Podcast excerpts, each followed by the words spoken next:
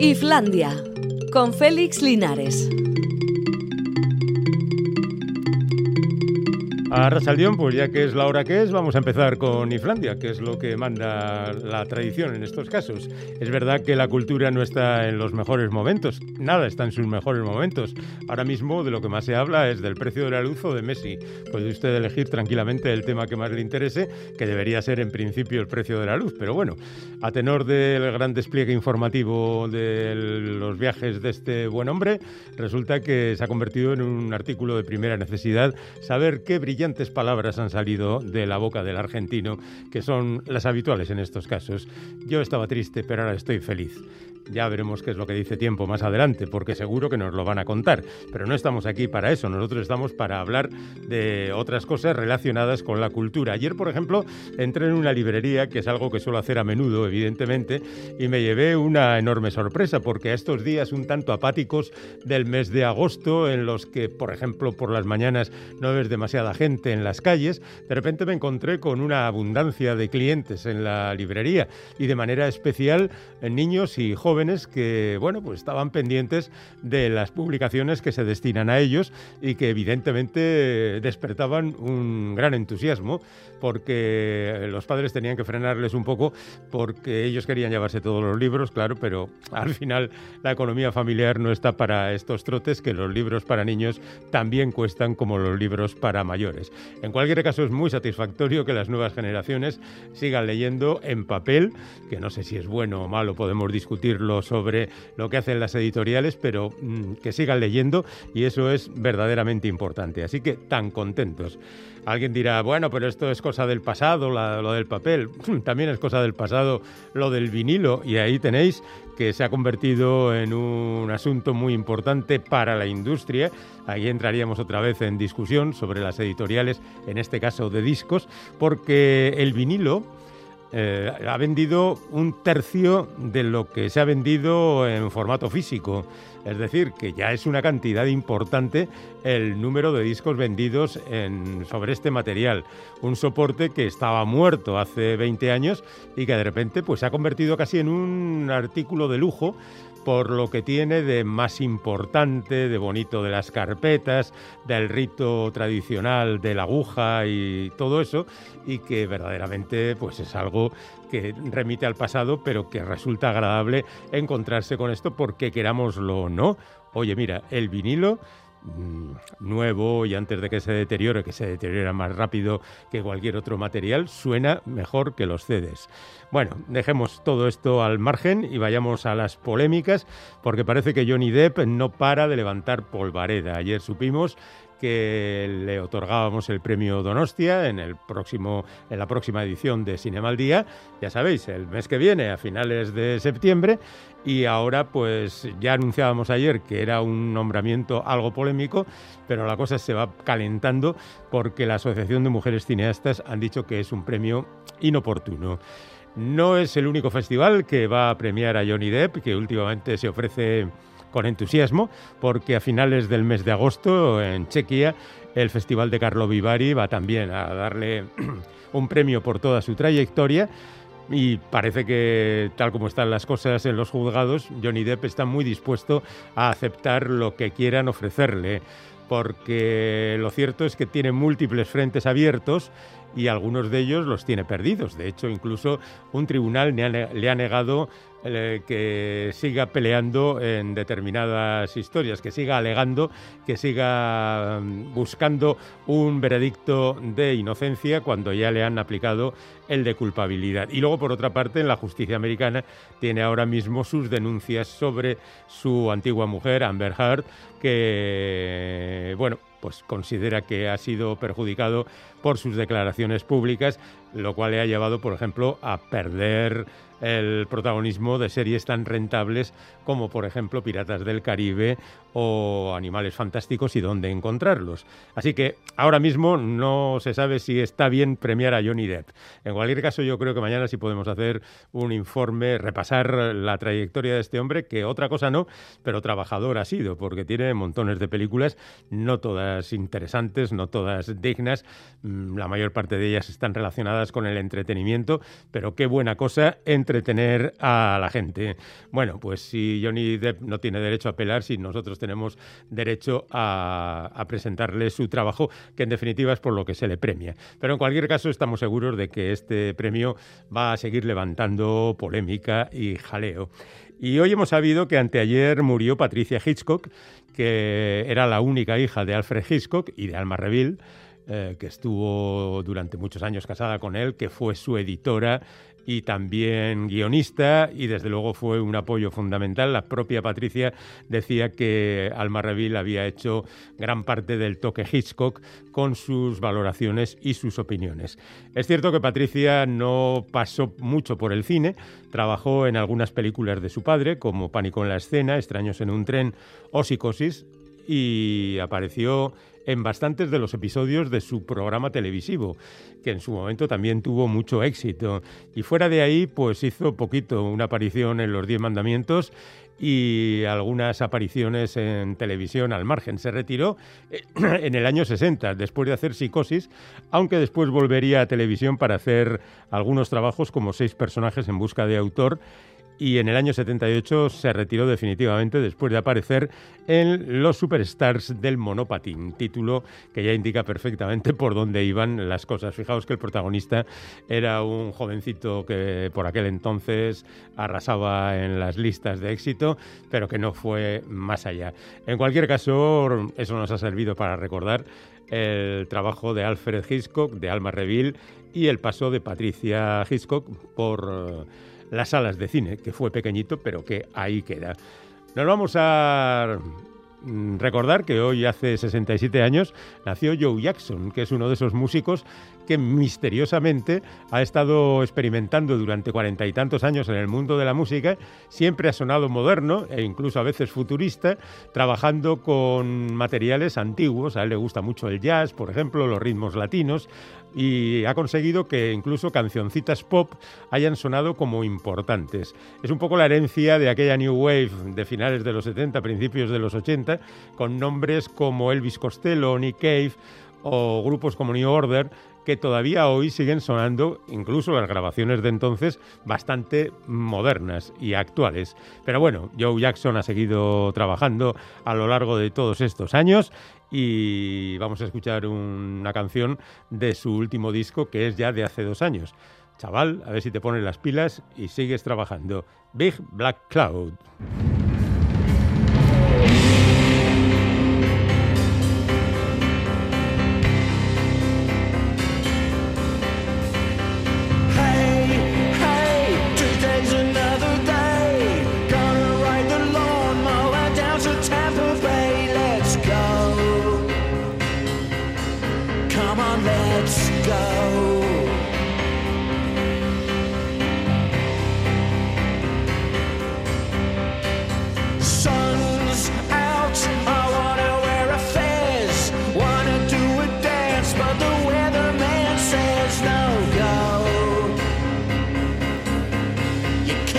go. Save us from the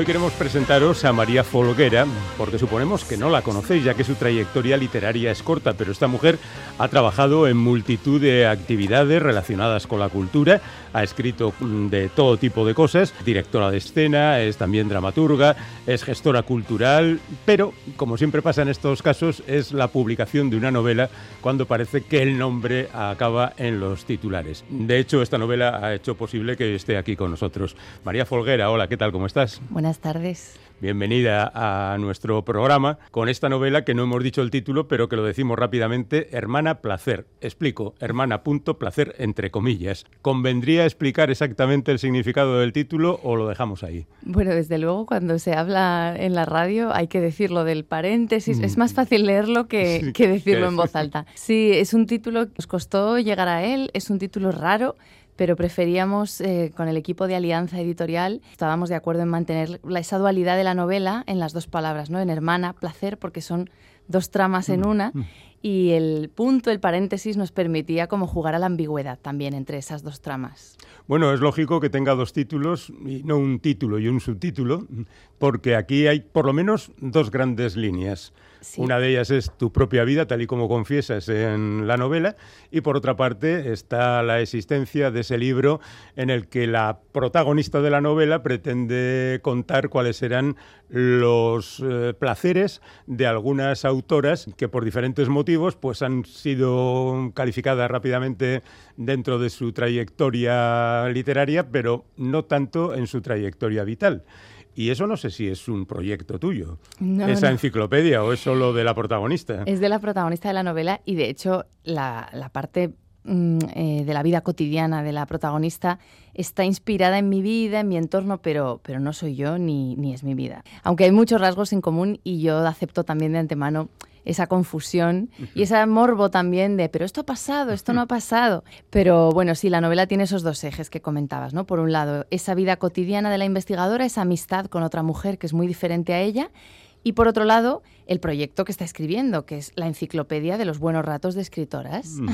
Bueno, que la mayor parte de ellas son muy conocidas, pero lo cierto es que su peripecia vital tampoco es tan popular como para eso. De hecho, la misma autora dice que se las ha visto en pinturillas para conseguir esas, esos datos, ¿no? Claro, em, se centra en autoras del canon castellano, ¿no? Hubo en un manuscrito primitivo de hace un par de años yo no me cerraba solo a autoras eh, castellanas, pero eh, cuando decidí retomar la escritura definitiva, pues mm, decidí acotar a una serie de autoras que van desde bueno, eh, María Lejárraga, Rosa Chacel, Carmen Martín Gaite, Elena Fortún, llegamos hasta, hasta Elvira Lindo, ¿no? Entonces, también hay algo generacional, se, estudia un, un, poco desde el punto de vista de la investigadora unas décadas del siglo XX y qué relación han tenido las mujeres con el placer, con la pérdida de tiempo, entre comillas, con el tiempo para una misma, el tiempo que no sirve para nada, el tiempo que no estás cuidando o produciendo, y también qué relación tiene esa visión de, de género con el canon de escritoras. Porque cuando hablamos de escritores, ahora ya esto está cambiando en los últimos años, pero hemos tenido la tendencia de presentar a los escritores, porque somos muy mitómanos, el mundo de la literatura, la literatura se construye como sobre una mitomanía y una mitología, tendemos a hablar de los escritores como con peripecias de héroes y de las escritoras como mártires, ¿no? Entonces cuesta mucho encontrar que al hablar de una vida de una escritora no nos centremos solo en sus desgracias. Siempre sabemos cómo murió, si se suicidó, qué enfermedades vivió, qué adicciones vivió, las pérdidas familiares dolorosas, por ejemplo en el caso de Carmen Martín Gaite, ¿no? o de Ana María Matute, eh, la vida escondida, la vida fracasada, y, lo que intenta la protagonista es rastrear qué buenos momentos existieron porque existieron seguro, escondidos y como una especie de resistencia íntima, pero claro, evidentemente, pues eso, hay que no, no, hay apenas pruebas de esto. Están en cartas, en diarios, en, reflexiones camufladas, en, obras de ficción de estas autoras. ¿Y la obra teatral esa sobre Elena Fortune existe? Sí. O sea, tú la has hecho. Está lo has hecho. Sí. Mm. En 2019-2020 dirigí para el Centro Dramático Nacional un díptico sobre Elena Fortune primero eh, estrenamos Celia en la Revolución. Eh, yo dirigía, pero trabajaba con una dramaturga, con Alba Quintas. Y luego, unos meses después, en 2020, marzo, imagínate, febrero, marzo de 2020, o sea, justo, justo antes de cerrar todo, eh, terminamos bueno, esta, este díptico y era Elena Fortún, una obra sobre la vida de Elena Fortún, pero también sobre su relación con la escritura, como autora infantil de super éxito, pero con una vida desgraciada y que también vivió las mm, décadas más convulsas de España, ¿no? La, la, modernidad de los años 20, la guerra civil en los años 30, el exilio, el publicar en España en los años 40 con la censura, una vida que es paradigmática ¿no? de, de la mm. construcción de una autora. Oye, y, luego tienes diferente tratamiento para las autoras. Ya has dicho que eliminaste las extranjeras, aunque hay menciones, ¿no? Mm. Virginia Woolf, por ejemplo, que es un clásico. Pero mm, además de estas que has mencionado, también mencionas, por ejemplo, a María Zambrano o a Zenobia, Zenobia Campubrí. y las mencionas solamente. Quiero decir que igual el libro, el manuscrito original tenía 500 páginas y ha quedado en 200 y has eliminado cosas o, no sé cómo has decidido adoptar a unas más y a otras menos. Bueno, son las ventajas que te da la ficción ¿no? y el género novela. Si yo hiciera una enciclopedia de verdad, pues tendría que ser de la A a la Z, con su investigación exhaustiva para cada una, pero lo que he hecho ha sido utilizar esta especulación, esta obra que no existe, para, para, contar la vida cotidiana de esa investigadora. Entonces, evidentemente, pues Elena Fortuno, Carmen Martín Gaite, que apoyaban eh, descubrimientos del momento, tipo la protagonista reflexiona sobre la amistad, sobre la maternidad, sobre el complejo, ¿no? El, no atreverse a crear y todo esto lo va entrelazando con las vidas de estas mujeres o, con Carmen Laforet, ¿no? El, la sensación de fracaso eh, o, de, o, de, insatisfacción vital que tenía Carmen Laforet, pues eso, no, no, mm. no, a Zambrano porque a lo mm. mejor pues ya habrá un segundo ejemplar, o sea, una segunda, mm. segunda parte, o porque yo que sé, a lo mejor llega esa enciclopedia en un futuro. Bueno, por terminar con el, lo de las autoras y pasar luego a la otra parte, digamos que tú mencionabas a Elvira Lindo, que es la única autora viva, y según declaración tuya, que te parece que es la única que ha mencionado los placeres en la literatura, ¿no? Claro, estamos hablando de una mujer muy posterior a las otras. Sí, pero me refiero a que Elvira Lindo ha sido muy consciente y ha hablado explícitamente de ello en entrevistas, en artículos, sobre cómo ella ha defendido siempre el, placer y la ligereza y ha sido una autora infantil de éxito internacional y también ha sido una autora de, comedia, de textos cómicos, de humor, quiero decir. Eh, ha participado en guiones, ha tenido una trayectoria muy abierta, muy diversa y, ella siempre habla de que eso siente que a ella le ha penalizado un poco en términos canónicos, ¿no? que pese a sus enormes éxitos a veces ha sido menos considerada dentro de un, de un panorama puntero, ¿no? De mediático y colectivo. Claro, por eso también hablo sobre todo de la Elvira Lindo del siglo XX, ¿no? Hablo de los años 90, porque, porque ella habla de la felicidad, habla de pequeños placeres.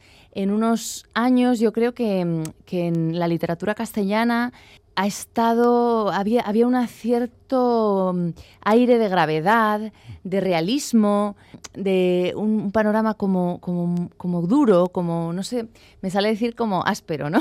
bueno, áspero. sí, en el, y también desde luego el prestigio literario ha estado relacionado con una actitud seria, desde luego, ¿no? Desde la foto de la solapa del libro hasta las respuestas en las entrevistas. Un escritor o escritora y, quizá menos las escritoras, ¿no? Las escritoras han tenido que cuidar muchísimo más su imagen y ha habido mucho miedo a parecer frívola porque en el caso de las mujeres, pues por esta cultura de género que hemos vivido, el ser ligeras podía hacernos parecer menos interesantes o, tontas o siempre teníamos un poco ese miedo a no terminar de ser respetadas a meter la pata, sí que si nos relajamos demasiado luego puede haber una penalización. Entonces yo creo que estos son relativas conquistas que, vamos haciendo, pero Elvira Lindo hay que decir que, ya estaba ahí, que se atrevió y que en, en, las autoras de las décadas anteriores yo solo encuentro algún ejemplo en un diario, por ejemplo, en el caso de Matilde Ras, ¿no? Como esa defensa del hedonismo, de los placeres cotidianos, no abunda, desde luego, y muchísimo menos en las autoras eh, años 40, años 50, años 60, hay un peso, hay un peso, mm, yo diría que católico, tengo amigas anglosajonas protestantes que me dicen que no, que en el mundo protestante es igual, ¿no? Pero sí, yo siento que hay una especie de mm, culposidad, ¿no? Relacionada con el placer. Sí, la verdad es que a la comedia nunca se le ha dado prestigio porque, ya lo decía Jaime de Burgos, es, un pecado. La risa es un pecado. Venimos de ahí. Pero vamos a, la otra parte en la que tú hablas en primera persona. Bueno, todo el libro está narrado en primera persona, salvo cuando te diriges a tu compañera, a la que en ocasiones interpelas un poco mm, acerca de algunas no consideraciones que ha tenido contigo. ¿no? Es decir, cambias de persona, pasas a la segunda para dirigirte directamente a ella. Yo supongo que nació naturalmente ese cambio, pero igual te lo meditaste mucho. Sí, la protagonista se dirige a su amiga. Eh, yo en las versiones anteriores que te comentaba que, bueno, en 2018, que la guardé en el cajón un mm. tiempo y la rescaté después de esta investigación más profunda de Elena Fortún, ahí estaba el personaje de la amiga, pero no tenía tanto protagonismo. Fue en esta última versión definitiva cuando decidí dar ese otro eje a la amistad antagonista entre ellas. Me parecía interesante esa relación, investigar esa posible amistad porque también nos faltan muchos referentes de amistades entre mujeres, ¿no? Cuando se nos, eh, hemos, hemos, manejado este canon de escritoras, siempre se las ha presentado en soledad, en aislamiento, mientras que cuando hablamos de escritores, eh, hablo de los libros de texto, hablo del imaginario, culto y popular, eh, se, nos, se les presenta en grupo, en tertulia, en, ¿no? en, cafés, en cuadros que están ahí todos juntos, en la generación del 27, en la generación del 98. O sea, entendemos que para crear es necesario tener esos compañeros, esos interlocutores, pero en el caso de las escritoras siempre las hemos presentado aisladas y como una especie de hecho insólito eh, que no se sabe ni, ni, de dónde surgió y que acabó fulminantemente. Cuando te acercas a las biografías de ellas, pues ves que para, para, todo para todas es clave o ha sido clave un apoyo, una amiga, otras escritoras, un grupo pues como pudo ser el Liceum Club, ¿no? que fue de las primeras asociaciones feministas que surgió en Madrid en los años 20. Y, y para todas ha sido clave encontrar interlocutora, pues como decía Carmen Martín Gaite ¿no? en su libro que se llama La búsqueda de interlocutor. Para mí también esa, esa amistad que va de los 26 a los 36 en el libro, era una manera de, mm, recoger eh, una reflexión sobre un momento de, la construcción de la vida que es, ¿tengo casa o no tengo casa? ¿Formo una familia o no? ¿Asciendo laboralmente? ¿Me atrevo a formar una voz autoral? Y, y ahí las amigas son muy diferentes, se apoyan la una a la otra, a veces se desencuentran, a veces se desconsideran, pero son claves la una para la otra. Lo que pasa es que encima coincidiendo en la actividad laboral parece que el roce siempre es superior porque entran en consideración cuestiones personales y cuestiones profesionales, ¿no? Sí, mm. pero yo creo que la, es muy normal entre, entre artistas porque claro, cuando trabajas con emociones, con intimidad, con esa especie también de, de exploración, de investigación de temas subjetivos, pues es muy normal también moverte sobre territorio movedizo. Y bueno, aunque la amiga antagonista es cantante, actriz, músico y la otra, la protagonista, es investigadora, escritora, han trabajado juntas ¿no? en algún montaje, pues se, se, se ayudan mucho la una a la otra, se comparan ¿no? con Elena Fortún, que para ella fue clave María Lejárraga, ¿no? que le empujó a escribir, le, dijo, vence tus complejos, vence tus miedos y presenta estos artículos al ABC y, así empezó su carrera ¿no? como autora. Entonces me parecía muy importante mm, explorar esto, porque también creo que nos faltan muchos referentes de, amigas ¿no? en, literatura. Hemos tenido hermanas, ahora, ahora pues gracias, por ejemplo, a la saga de Elena Ferrante, eh, la, amiga, la amiga se está convirtiendo en, una tendencia ¿no? en, la literatura actual, pero yo creo que hasta que equilibremos la balanza de, todos los relatos que hemos vivido de amigos versus, ¿sabes? versus amigas, yo creo que queda mucho y, yo estoy encantada de formar parte de esta corriente. Bueno, pero llega un momento en la novela en que supongo que por simple biografía de la escritura aparece la pandemia. Casi el tercio final de la novela está atravesado por la pandemia que tú utilizas casi para convertirlo en la parte más divertida del libro. Hay una serie de circunstancias que la verdad resultan bastante divertidas para ti y para tu amiga, cada una en su circunstancia, ¿no? Sí, eh, yo no tenía previsto incluir la pandemia, porque como te decía, yo empecé a escribir esta versión última definitiva en febrero de 2020. Nada más estrenar el espectáculo de Elena Fortún en el Centro Dramático Nacional, dije, bueno, venga, voy a sacar esta novela del cajón y voy a reescribirla ya, ya, de una vez por todas. Eh, ya lo tengo claro. Y sabía que la, eh, me iba a basar en una amistad entre dos mujeres y que se iba a ambientar la trama y el final de la trama en primavera de 2020 mm, no sabía exactamente cómo iba a acabar cuando empecé a escribir, ¿no? La amiga se quería ir de viaje a Estados Unidos y de repente, claro, nos, nos encierran en casa, eh, llega el confinamiento duro, llega el estupor fueron pasando las semanas y reflexioné sobre qué hacer y al final decidí incorporarla y de hecho la, pandemia nos da ese desenlace, ¿no? Esa, eh, esa catástrofe mundial es una prueba nueva para la amistad de ellas, que eso también me parece muy interesante, ¿no? Cómo los grandes acontecimientos políticos y mundiales afectan a la intimidad de las personas, a las relaciones familiares, amistosas, cómo cambia la política o, la, gestión mundial exterior a, las emociones también entre dos personas, hasta, ¿no? Cómo hacemos nuestras esa especie de crisis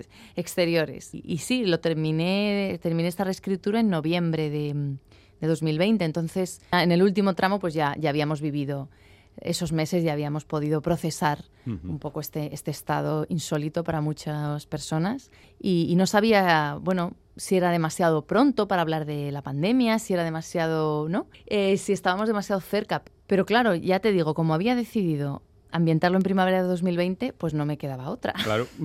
sí me da la sensación, y perdona que te lo diga, que podía haber sido un poquito más larga la novela. Ah, sí, ¿eh? Sí, sí, eh, que me he quedado con ganas de profundizar y alargar algunas situaciones. Te entiendo, sí, y estoy de acuerdo. Yo creo que esos dos ejes es como un gráfico, ¿no? Mi, mente lo ve como un gráfico. El eje de la amistad eh, vertical, podríamos decir, el eje horizontal de la enciclopedia y, el, la curva ¿no? entre los ejes podría seguir avanzando y podríamos mm. llegar hasta la Z, pero vamos, solo te puedo decir que, mm, era, era lo que tenía que decir. Creo que, que es verdad que hay algo, de, eh, hay algo ligero que eso me gusta, me parece que se corresponde bien con lo de los buenos ratos y la investigación sobre la ligereza. Y claro, también es verdad que quizá el hecho de haberlo ambientado en 2020, que esté la pandemia, que estemos hablando de amistad, que estemos hablando de un desencuentro entre amistad, que tenga esta especie de inspiración biográfica, pero también lo mezclo con, con investigación literaria, es, es muy intenso. Y preferí dejarlo en, estas páginas, ¿sabes? Aunque, aunque en algunos casos sea casi un apunte o una entrada corta de enciclopedia, pero preferí dejarlo así. Preferí pasar por, por, los temas con frases, espero que contundentes y que, que, quizá dejen ganas de más, pero, prefería no extenderme más. Ah, de hecho, ahí está la novela. Sí. Ahora tendrás que pensar en la segunda. Sí. No sé si lo tienes ya o... Ahora mismo estoy con, fíjate, estoy con relatos cortos. Ajá. Porque, es, mira, estoy escribiendo sobre ocio, tiene también que ver con la enciclopedia. Estoy escribiendo sobre esos ratos de ocio que, que son de difícil gestión con niños, o sea, cuando eres una madre y estás de vacaciones, cuando eres una eh, estás en familia y estás obligado a descansar y esa ansiedad y ese desconcierto de estar a la altura del, propio plan que te has montado, ¿no? Entonces, eh, lo imagino como una sucesión de relatos cortos. Inicialmente pensaba que iban a ser cuentos sobre el verano, pero no, no, van pasando los meses y, sigo escribiendo sobre todas las estaciones. Así que mm, eso, me imagino una serie de relatos cortos sobre, sobre la dificultad del ocio, fíjate. El ocio difícil. El ocio difícil. Casi tienes el título. El subtítulo. el subtítulo. Ya sabes que a mí me gusta meter ahí la paréntesis, el punto. Bueno, sea como sea, María, estoy seguro de que vamos a encontrarnos otra vez hablando de tu siguiente libro. Bueno, pero ahí tienen nuestros oyentes, hermana, placer entre paréntesis, que nos ha traído hoy hasta el estudio a María Folguera. Muchísimas gracias y a seguir trabajando. Mm. Muchísimas gracias a ti.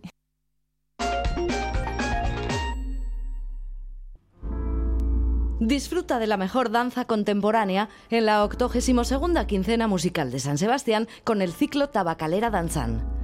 Este viernes, la compañía de Machal en Bilbao ofrecerá su espectáculo Serenity Suite, una coreografía a dúo que habla del paso del tiempo y de la transmisión, poniendo en escena una pieza extremadamente conmovedora. Entradas a la venta en quincenamusical.eus. Mantequilla papel Andrea,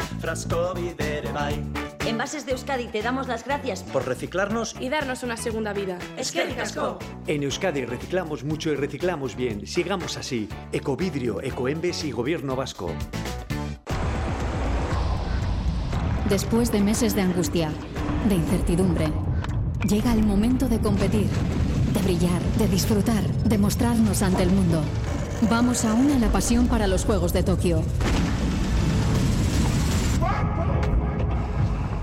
Fundación Bass Team, locura por el deporte. De la mano de EITB.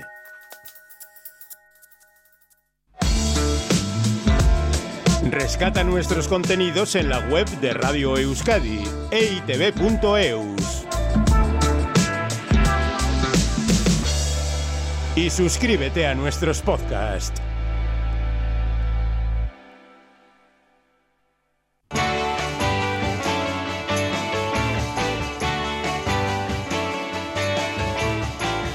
Donde hasta lo cursi es cool. Volvemos al teatro porque nos lo pide el cuerpo en estos últimos tiempos en que necesitamos salir, divertirnos, pensar, también enfrentarnos a nosotros mismos y a lo que los autores y actores y demás nos presenten. Estamos en el teatro y a partir de mañana tendrán una nueva cita en el Anchoqui Sarra de Donostia donde se va a representar Vos Minutum con gente como Andoni Aguirre Gómez Corta, que hoy está aquí acompañándonos. A Racha León, compañero, ¿qué tal? A Racha León, ¿qué tal, Félix? Bueno, ya veo que no hay descanso para los cómicos. En verano es cuando hay que aprovechar un poco el tirón, ¿no? Ay, Dios mío, eh, eh, desgraciadamente hay demasiado descanso en estos tiempos pandémicos, la verdad. Pero sí, sí, cuando, cuando hay, hay que, hay que aprovechar y con gusto, sí, sí. Bueno, Vos Minutum es una obra que vosotros ya habéis estado testando en algunos lugares últimamente pero que de alguna manera se estrena mañana o no. Sí, sí, sí, sí, sí. El estreno absoluto es mañana, así que hemos hecho eso, un par de pruebas con, con público y tal, que han funcionado bastante bien. y, ya, pues eso, con las pilas y los nervios bien cargaditos de cara al estreno de, mañana. Bueno, Vos Minutum es una historia de pareja acerca de unos cuarentones que no, no están muy seguros de si quieren tener un hijo o no, pero oye, la cosa se les viene encima, ¿no? Efectivamente, efectivamente. tienen esa sospecha de que pueden estar embarazados y entonces pues eh, hacen una, una prueba de estas típicas que hay que esperar el, resultado que dé pues, en, unos cinco minutos y, en la obra vemos pues un poco todo lo que pasa por sus cabezas durante esos cinco minutos. Esta es una obra argentina hecha por Pablo Mir y Luis Pena que ha tenido gran éxito en Argentina. ¿Cómo llegó a, a vosotros? Pues bueno, esto es una caza de, del talento y de, y de la maestría de, Chalo Producciones que eh, supieron de esta obra y supieron que se estaba eh, representando en Madrid también y la vieron, eh, les gustó y, y, a partir de ahí pues llegó, llegó todo a nuestras manos. Bueno, estás tú, por supuesto, y está acompañándote Pichi Ureta Vizcaya y los dos sois los únicos que os jamáis la obra enterita, ¿no? Efectivamente, los dos solitos, más, más el, niño imaginario que nos acompaña en, en, toda esa obra, porque claro, pues eso, nos imaginamos nuestra paternidad y, todo lo que ello conlleva, y, claro, ello conlleva a un niño también, pero bueno, es un niño imaginario en cualquier caso. Pero el niño no habla como el de Mira quién habla, ¿verdad? No habla, no habla. Imagínate en una obra argentina ya, si encima tenemos que añadir a uno más que hable. bueno, en cualquier caso, como es Argentina, supongo que también se presentarán mil y, un, mil y un problemas de los próximos padres que ya tienen una edad avanzada. Y bueno, eso por supuesto da motivo, por un lado, a hacer bromas, pero por otro lado también a abordar cuestiones más serias, ¿no? Sí, claro, eh, como en muchos casos, eh, parte de, la clave del humor con el que está eh, creada esta obra radica en, que la gente se identifique con ello, ¿no? Entonces hay, hay muchos casos en los que ya en estas pruebas que hemos hecho anteriormente con público ya, ya ha aflorado eso, ¿no? Gente que nos dice, ay, es que yo tengo niños pequeños y claro, me he sentido muy identificado y tal. Entonces eh, hay, hay mucho de esto y, que la gente se sienta identificada, más allá de que la edad de los protagonistas sea eso, pues rondando los 40, que, que también es una circunstancia que cada vez abunda más, ¿no? Ya sabes que los 40 son los nuevos 30, los 50 son los nuevos 40 y así sucesivamente. bueno, Andoni, y tú al margen de esto, pues sigues trabajando en montones de cosas. El otro día te vimos en Benidorm. Sí, eh, se estrenó por fin. Sí, porque es una serie que tiene bastante tiempo a la espalda, ¿no? Tiene ya un, año y algo, un año y algo. La terminamos justo dos días antes de que se decretara el confinamiento. Ajá. Entonces, sí, ha estado ahí pues en la plataforma de, la cadena eh, durante este tiempo y ahora por fin pues se ha empezado a emitir en abierto, sí. Oye, ¿vosotros cómo os sentís cuando descubrís que es, nueva para el público lo, que vosotros habíais hecho hace ni sé cuánto tiempo? pues bueno, lo cogemos con ganas, ya igual se nos ha eh, rebajado un poco esa expectativa que teníamos al principio de a ver cómo va cuando arranque y tal, porque ya lo tenemos un poco olvidado pero bueno, eh, la gente te, te, impulsa un poco a, retomar un poco esa ilusión porque la gente lo vive con mucha cercanía. De hecho, cuando anuncié que ya se estrenaba, eh, había gente en redes y así que me preguntaba, ah, pero estás ahora en Benidorm. madre mía, ¿dónde quedó aquello? Claro. Sí, sí, pero bueno, pues eh, viene bien eso para renovar un poco la ilusión por ese proyecto, sí. Al final, el teatro es más inmediato incluso para las charlas periodísticas, ¿no? Estamos hablando de lo que va a ocurrir mañana, en el caso de Vos Minutum, y, y, que va a ocurrir mañana y hasta el próximo domingo en el Teatro Principal de, de Donostia. Eh, ¿Ahora estás más centrado en el teatro o uno va a cogiendo lo que pilla por ahí? Sí, efectivamente uno va cogiendo lo que lo que pilla. Ahora mismo es el teatro lo que requiere más mi, mi atención y mi trabajo, pero pero bueno, pues siempre hay, ya sabes, los artistas tienen siempre proyectos. Me dijo un actor que no voy a nombrar que, que es lo que decimos siempre los actores cuando no tenemos nada. tenemos muchos proyectos. Pero sí, sí, pues siempre hay proyectos por ahí en los que hay que ir trabajando poco a poco pero sobre todo ahora centrado en, en Vos Minutum. Lo que pasa es que ahora mismo el teatro también tiene su conflicto. Bueno, no sé si a vosotros os afecta el 35% o el 50%, porque igual estaba programada antes de las nuevas normas, ¿no? Sí, sí, no, no, en eso a nosotros en concreto, a los actores no nos ha afectado, pero, pero claro, no nos afecta así directamente. Supongo que para contratar eh, nuevos bolos, etcétera, pues sí que tendrá su complicación porque claro hay gente que, que pues programadores o, teatros y tal que, igual no les compensa contratar eh, eh, obras eh, para, para llenar solo con un 35% de, de aforo. No, no les sale a cuenta. Todos son complicaciones caramba.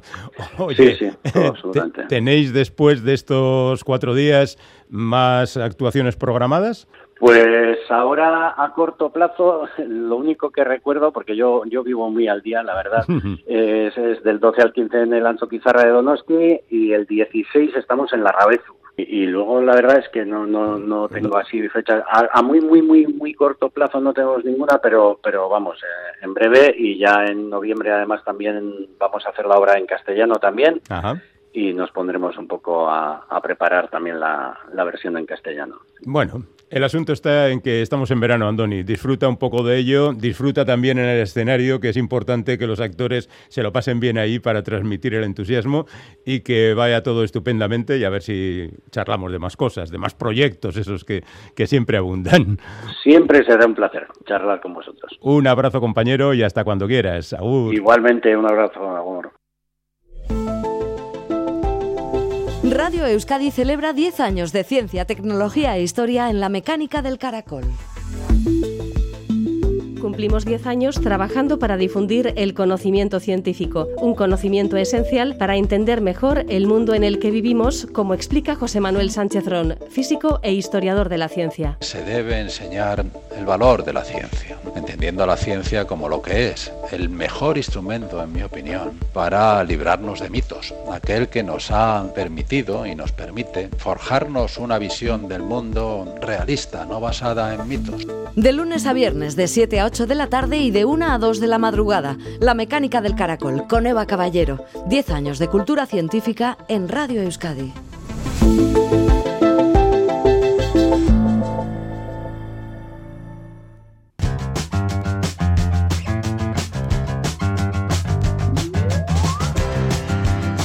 Islandia, cuando lo pop no es plof. Bueno, pues estamos ya en el último cuarto de hora del programa que, como sabéis, dedicamos en este mes de agosto, como venimos haciendo en los últimos años, a la música de 50 años atrás. Lo hace Javier Corral Jerry y hoy va a detenerse en un individuo que acababa de romper con su grupo por aquel entonces. De hecho, eh, cuando los Beatles desaparecieron, todos sus componentes se pusieron a grabar discos rápidamente y en el año 71 hay un par de discos importantes, uno por parte de John Lennon y otro por parte de Paul McCartney. El de Lennon es el Imagine y el de McCartney es el Ram como no íbamos a ponerlos todos en la misma jugada, pues hoy tendremos oportunidad de escuchar las canciones de John Lennon y ya mañana tendremos oportunidad de escuchar las canciones de Paul McCartney. Pero supongo que esto es... Mm, una cuestión irrenunciable. Los hay que son de Lennon más y los que son de McCartney. En cualquier caso, venga, ahora John Lennon.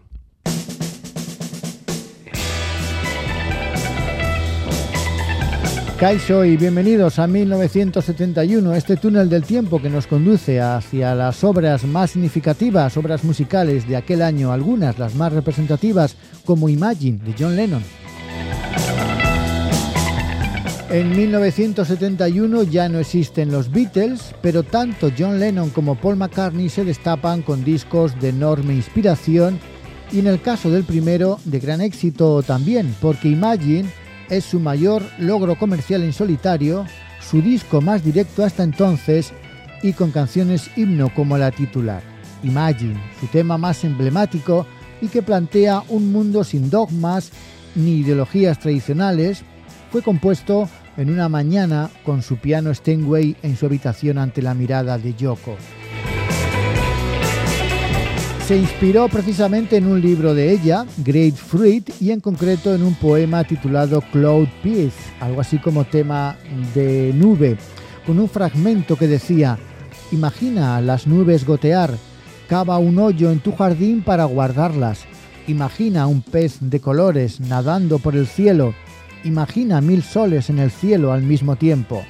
Musicalmente tenía un inicio de cierto parecido a That's My Life, un tema de su padre Freddie Lennon y con quien llevó una relación bastante complicada debido a que tras la separación con su madre Julia, John Lennon eligió quedarse con ella a la prematura edad de 5 años, si bien luego sería su tía Mimi la encargada de su educación infantil.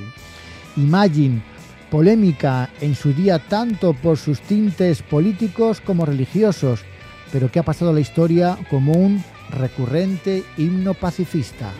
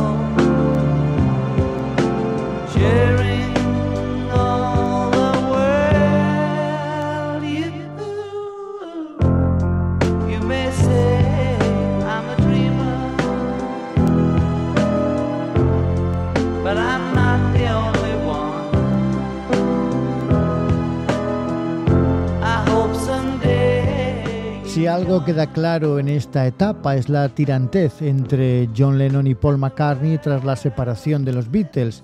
Y en el disco de John queda patente en el tema How Do You Sleep, donde le lanza algún que otro dardo en respuesta a lo que previamente había publicado Paul en su disco Run. Aquellos locos acertaron cuando dijeron que habías muerto, en referencia al mito sobre su fallecimiento, o lo único que hiciste fue Yesterday, con bastante mala leche. No así con George Harrison, que aparecía en los créditos del álbum, junto a Klaus Burman, Nicky Hawkins o Alan White. A la vez, John Lennon cierra el álbum con otra muestra de amor y devoción a su adorada Yoko Ono, en la dulce O Yoko con Nicky Hopkins al piano y Phil Spector en la armonía vocal. John toca también la armónica, algo que no repetiría nunca más, mientras el ritmo recuerda a ciertos momentos de Dylan. Lennon comenzó a escribirla en 1968, cuando los Beatles visitaron la India, aunque no la terminaría hasta la grabación de este álbum. La melodía también se inspiró en parte en Los John, un tema de Lonnie Donegan que Lennon solía tocar con frecuencia. O Yoko no llegó a ser single como quería su compañía porque Lennon se negó a ello.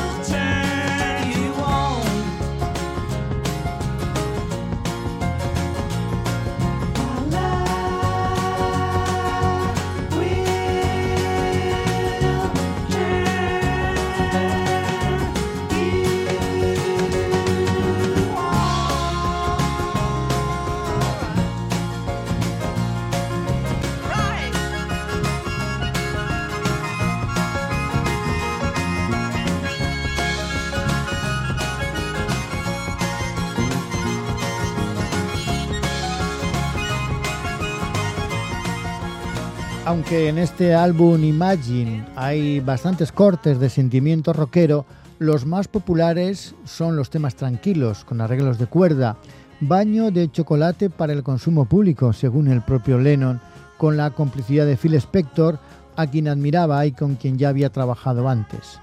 En esa misma línea anda la canción Yellow Guy, cuyo origen se sitúa también en el periodo de meditación en la India con el Maharashi Mahesh Yogi. De hecho, su primer título fue Child of Nature, Hijo de la Naturaleza, que sería descartado del álbum blanco de los Beatles porque ya había una canción de McCartney de título muy parecido y también temática, el Modern Nature Song. Luego la letra se modificaría y se rebautizaría como Yellow Guy para relatar cómo Lennon le pide perdón a Yoko por sus celos. Soy un chico celoso, ten cuidado, dice en el estribillo. Se cuenta que John ya había tenido problemas similares con su primera esposa Cynthia Powell. Yoko lo dejó bien claro, la canción lo dice todo.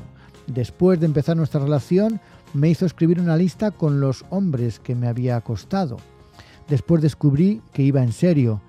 Yellow Guy ha contado con numerosas versiones de artistas tan dispares como Donny Hathaway, Jeff Tweedy, Los Faces, Black Crowes, Josun Andur o la más famosa que hizo Roxy Music. Este es el Yellow Guy original de John Lennon.